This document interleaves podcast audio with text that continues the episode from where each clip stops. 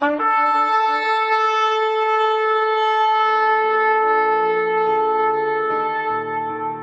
拜是本分，敬拜是机会，敬拜是恩典，敬拜是与神共享天伦。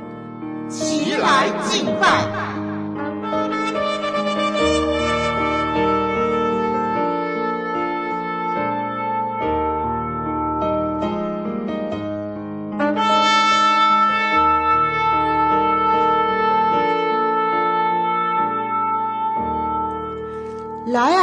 我们要向耶和华歌唱，向拯救我们的磐石欢呼。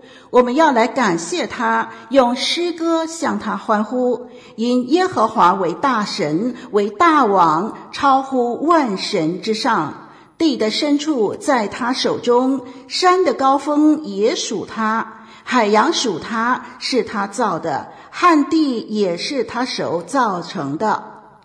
来啊！我们要屈身敬拜，在造我们的耶和华面前跪下，因为他是我们的神，我们是他草场的羊，是他手下的民。惟愿你们今天听他的话，让我们齐声歌唱，敬拜永生上帝。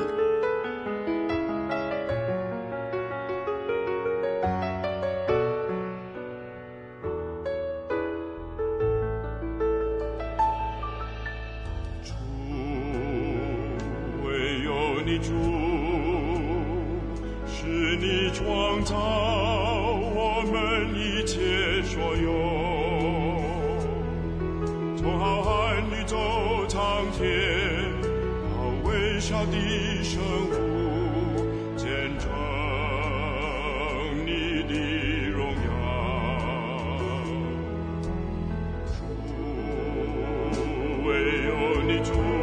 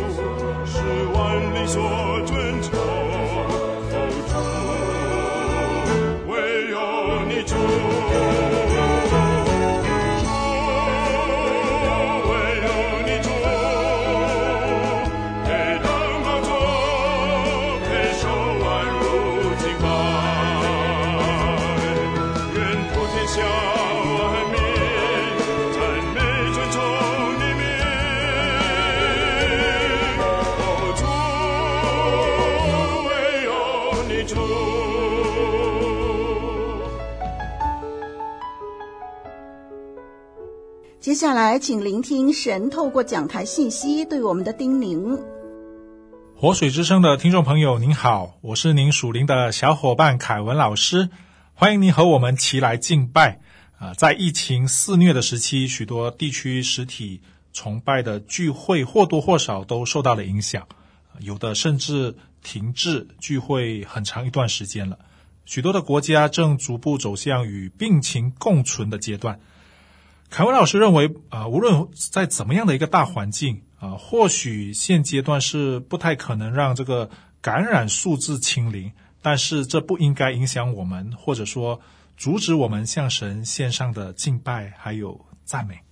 凯文老师的意思很简单，那就是无论如何，啊、我们都得要敬拜赞美，因为耶稣基督告诉我们，若我们不起来赞美，那么连石头都要蹦起来欢呼赞美我们的主。若你暂时无法实体聚会，欢迎你和我们一起来啊，齐来敬拜。今天要和大家分享的经文在旧约圣经撒迦利亚书第一章一到九节。鼓励你打开自己的圣经啊，无论是纸本的或者是这个电子版本的，鼓励你在另一端和我们一起来宣读神的话。大流士王第二年八月，耶和华的话临到益多的孙子比利家的儿子先知撒迦利亚说：“耶和华曾向你们的列祖大大发怒，所以你要对以色列人说：万军之耶和华如此说。”你们要转向我，我就转向你们。这是万军之耶和华说的。不要效法你们列祖从前的先知，呼叫他们说：“万军之耶和华如此说：你们要回头离开你们的恶道恶行。你们却不听，也不顺从我。”这是耶和华说的。你们的列祖在哪里呢？那些先知能永远存活吗？只是我的言语和律例，就是所吩咐我仆人众先知的，岂不临到你们列祖吗？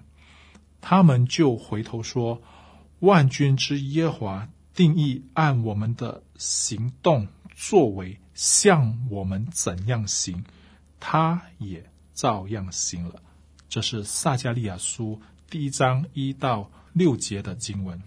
我们一起祷告。天父上帝来到你的面前，我们向你祷告，我们感谢你。虽然疫情让我们的实体崇拜有了许多的限制，但是我们感谢你，透过网络的平台，透过活水之声的服饰，让我们可以在这里一起的来敬拜，帮助我们专心、专心聆听你要对我们所说的每一句话，让我们以你为我们的中心。奉耶稣基督的名祷告，阿门。弟兄姊妹，在这个快速又略显浮躁的时代，凯文老师认为应该啊、很少人会特别热衷于历史。历史感觉上都是比较沉闷、比较无趣的啊、人们更多啊、感兴趣的都是一些新奇的事物啊、新颖的东西啊、人们都喜欢走在潮流尖端啊、却讨厌。过时的事物，虽然许多人不喜欢，但是历史却是一件非常值得我们去思考的事情啊！为什么凯文老师这么说呢？在古老的埃及啊，这个啊吕克索神庙的法老的这个像的上面呢，就刻着这么样的一行字：“我看到昨天，我知道明天。”这句话是什么意思呢？这句话意味深长啊！明白过去的历史，是为了让、呃、我们能够更好的去面对将来的生活。在东方，一代帝王唐太宗的名言“以古为镜，可以知兴替”，啊，意思是什么呢？意思是在过去的这个历史当成一面镜子，可以来对照自己啊，那么就可以知道国家的兴衰。可见历史，甚至可以预见一个民族啊，甚至一个国家。今天呢，我们要从撒迦利亚书当中来寻找历史当中的借鉴，让我们以这个历史成为我们属灵生命的借鉴。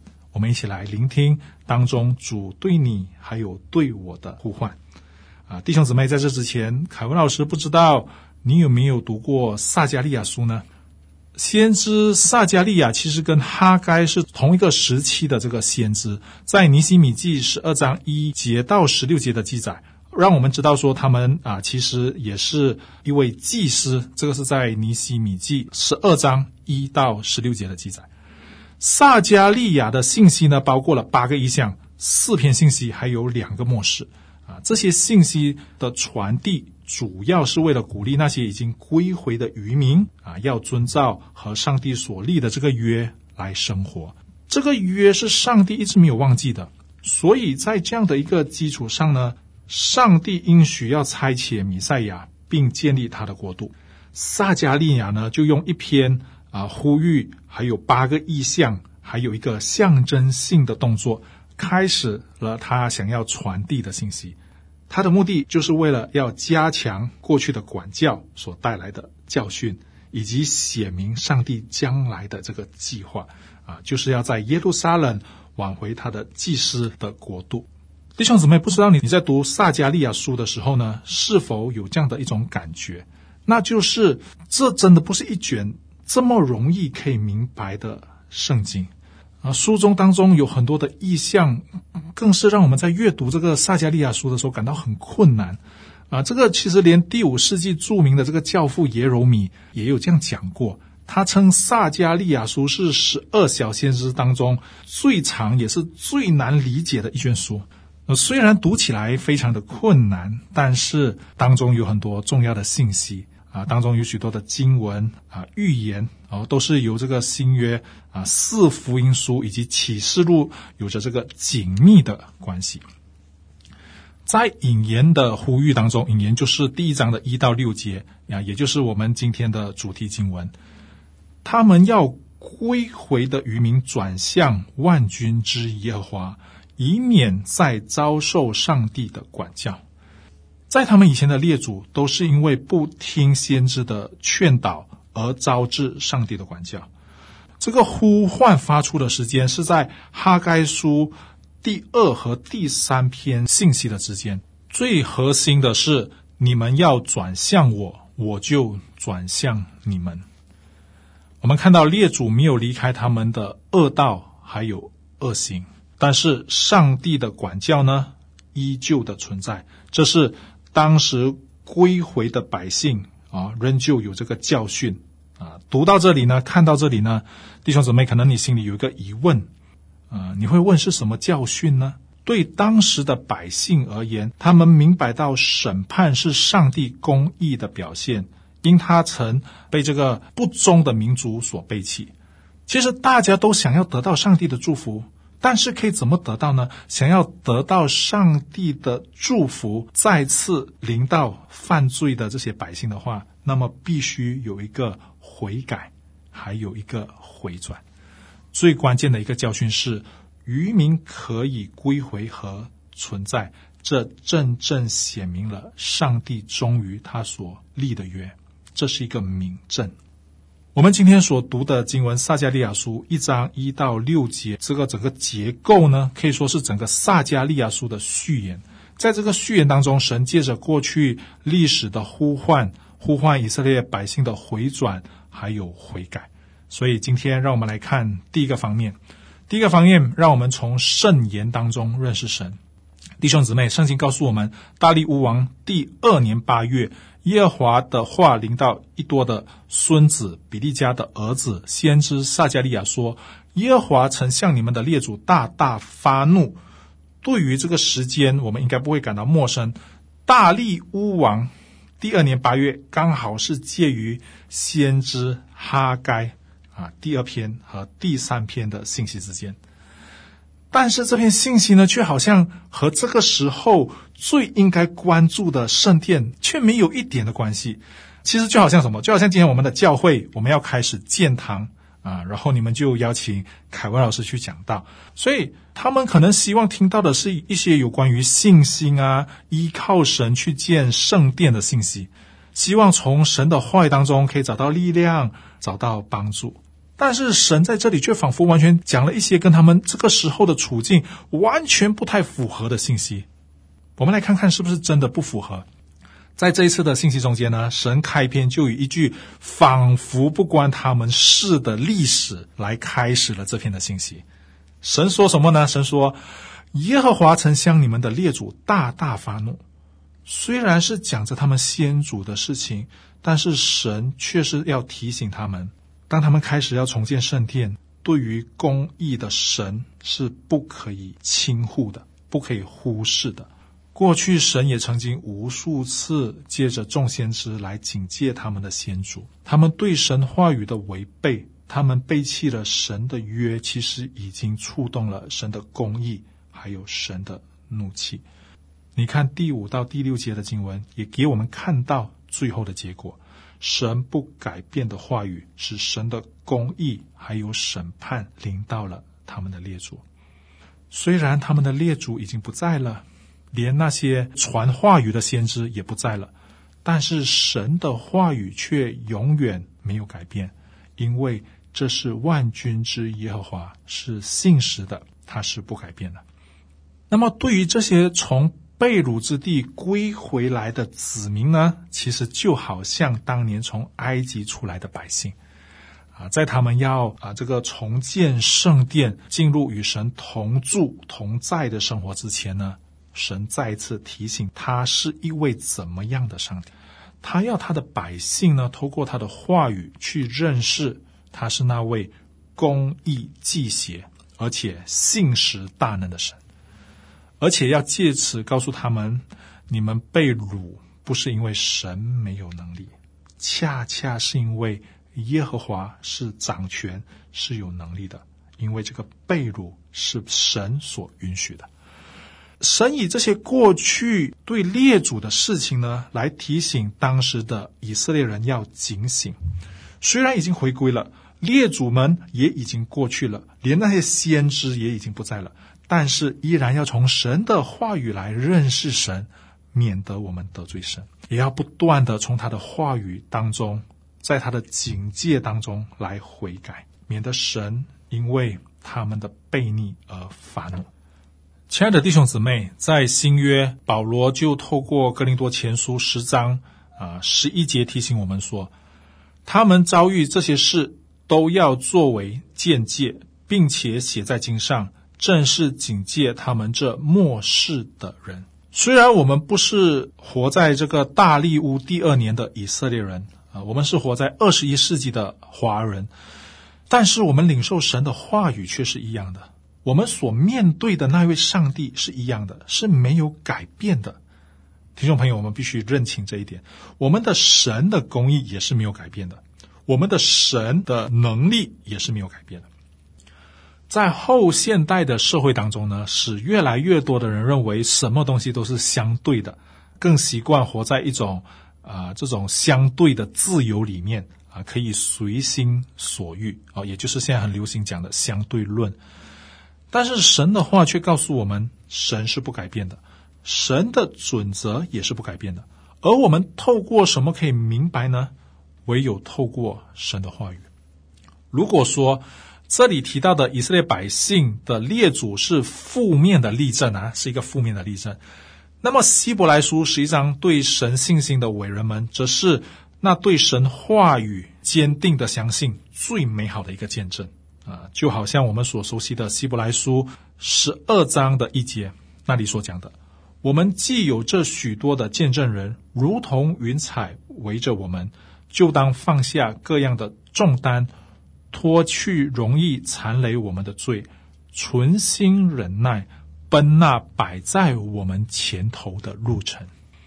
听众朋友，今天永生上帝的话摆在你的面前，你是有选择的。你可以选择听他的话，透过他的话去认识他、敬畏他，并且经历他。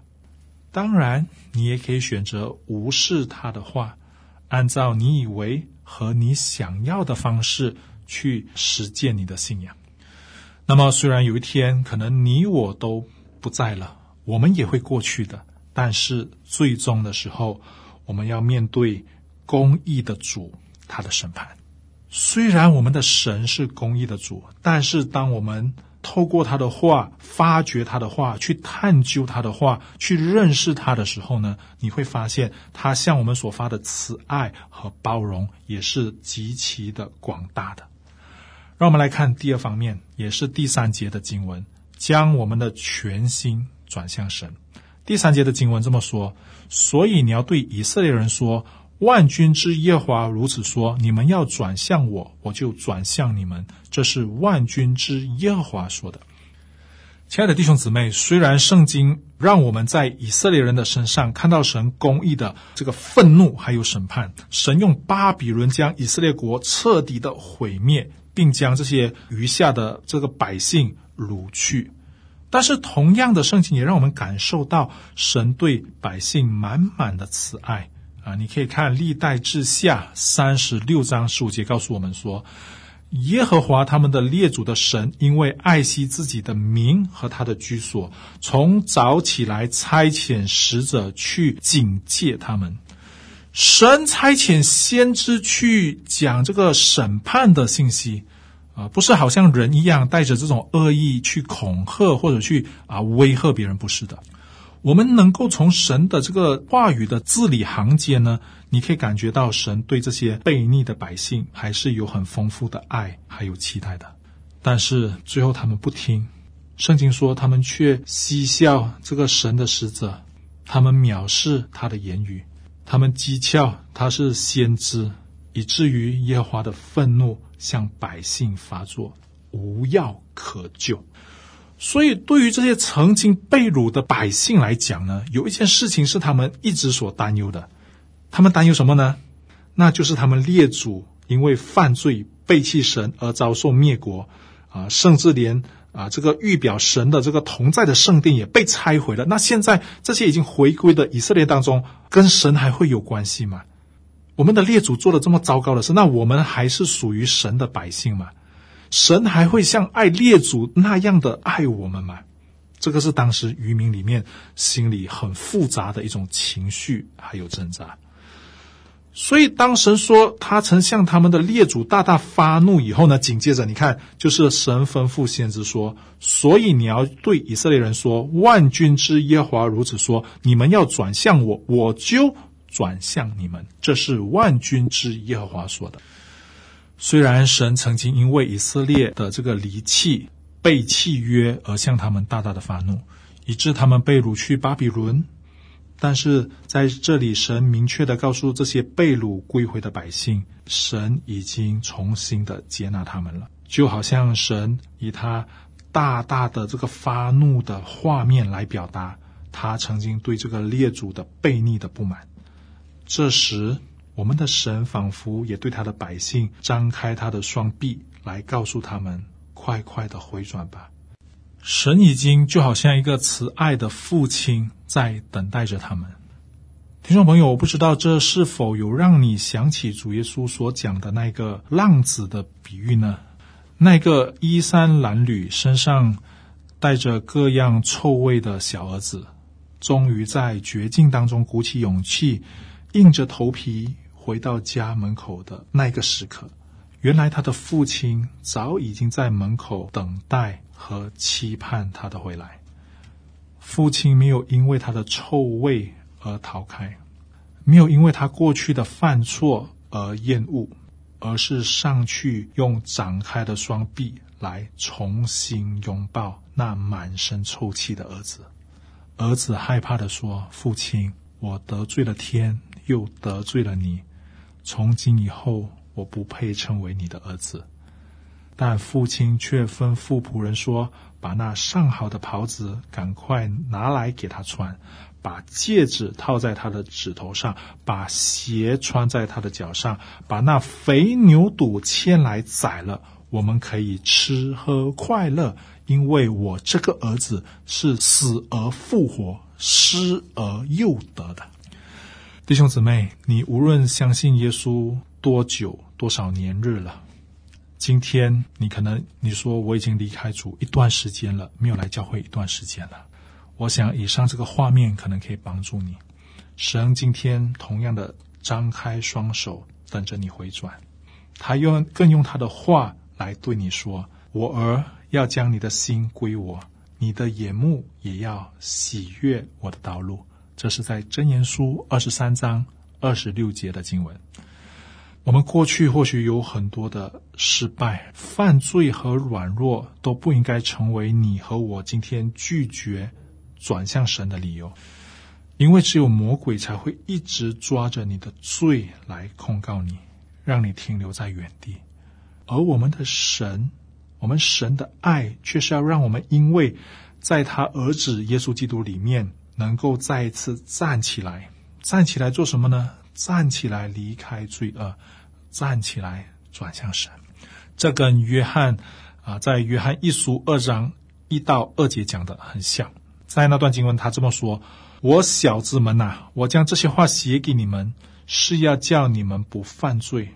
若有人犯罪，在父那里，我们有一位中保，就是那义者耶稣基督。”他为我们的罪做了挽回祭，不单为我们的罪，也为普天下人的罪。亲爱的弟兄姊妹，今天你愿意将你的全心转向这位爱你，而且正在等待你回转的天父上帝吗？接下来，让我们用行动来回应，如何的来听从神。就如约翰在约翰一书二章三到四节给我们的教导：我们若遵守他的诫命，就晓得是认识他。人若说我认识他，却不遵守他的诫命，便是说谎了。求主帮助我们，让我们透过神的话语而认识他，又因为认识他而愿意转向他、归向他。同样的，如果今天说我们讲我们要转向神，但是我们却不愿意在我们的生活上做出改变，那么就表示我们正在说谎了。我们根本没有真正的想要把我们的心转向他。很遗憾的，也代表我们没有真正的认识他。当神呼唤这些回归、开始重建圣殿的百姓，要他们的心和他们的全人转向神之后呢，就借着先知提醒他们，不要效法你们列祖，不要再听了神的话、神的劝诫、神的提醒以后，然后又照着自己的恶行去生活，丝毫不想改变自己过去的所有那些做过的恶事、坏事。因为真正回转和真正对神的信心呢，一定会带出行动上对神话语的听从。在新约中，使徒雅各同样提醒我们说：“我的弟兄们，若有人说自己有信心却没有行为，有什么益处呢？这信心能救他吗？”雅各又在用一个很实际的例子来说明。若是弟兄或是姐妹赤身露体，又缺了日用的饮食，你们中间有人对他们说：“平平安安的去吧，愿你们穿得暖，吃得饱，却不给他们身体所需用的，这有什么益处呢？”如果我们的信靠主耶稣，回转归向神也是如此的话，那么可能性只有一个，那就是你的信啊，你的相信的信，就跟雅各讲的一样。这样的信心若没有行为，就是死的。听众朋友，求主帮助我们，让我们的信心不是死的，愿意我们的信心是可以成长的，可以扎根，可以长大。听众朋友，原来撒迦利亚和哈该一样，很贴近这一群正在建圣殿的以色列百姓，只是他更关注的。不是那个可以看得见、可以摸得到的那个实体的建筑物。求主也帮助我们，我们更看重的，我们怎样建筑我们里面的圣殿，让我们借着听到，还有读经，然后靠着圣灵，透过神的话来认识这位公义而且深爱我们的上帝。同时，让我们学习用一颗喜乐还有感恩的心转向他。求主帮助我们，让我们今天听到了以后，我们愿意做出改变，愿意今天我们透过撒迦利亚书成为我们的借鉴，让我们在接下来的日子活出讨主喜悦的样式。我们一起来祷告，天父上帝来到你的面前，孩子们向你来祷告，我们谢谢你透过撒迦利亚书，让我们更明白你的心意，让我们知道你张开双手。让我们有这个回转归向你的机会。主，我们向你祷告，帮助我们，让我们的信心不是死的，让我们的信心是可以紧紧的依靠你，是可以生根，可以发芽，可以活出讨你喜悦的生命。这是我们在你面前的祷告，奉恩主耶稣基督宝贵的圣名，阿门。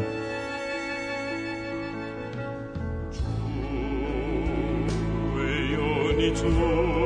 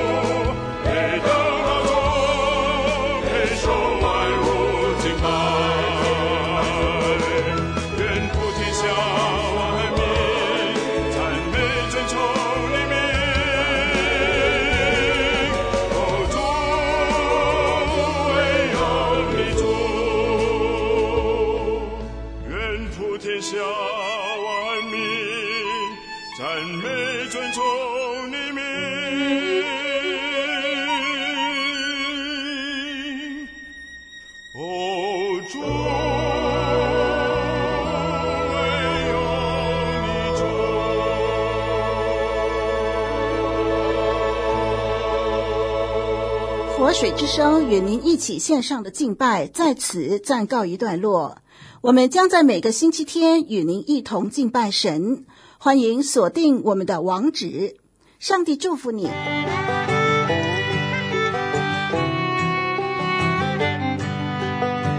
相约下个主日，齐来敬拜。